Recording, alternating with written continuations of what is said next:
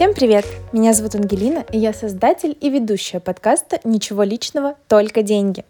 Я изучаю тему финансов с 2017 года и уже успела многое узнать, но это лишь начало пути.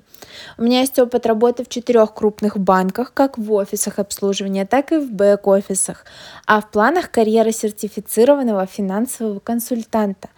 А пока будем вместе с вами разбираться в этой непростой, но очень важной теме – Прямо сейчас я разбираюсь со своими личными финансами и устраняю, так сказать, ошибки молодости.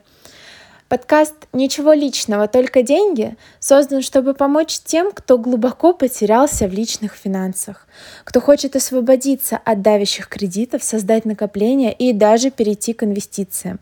В общем, подкаст для всех, кто решил взять ответственность за финансовую сторону своей жизни.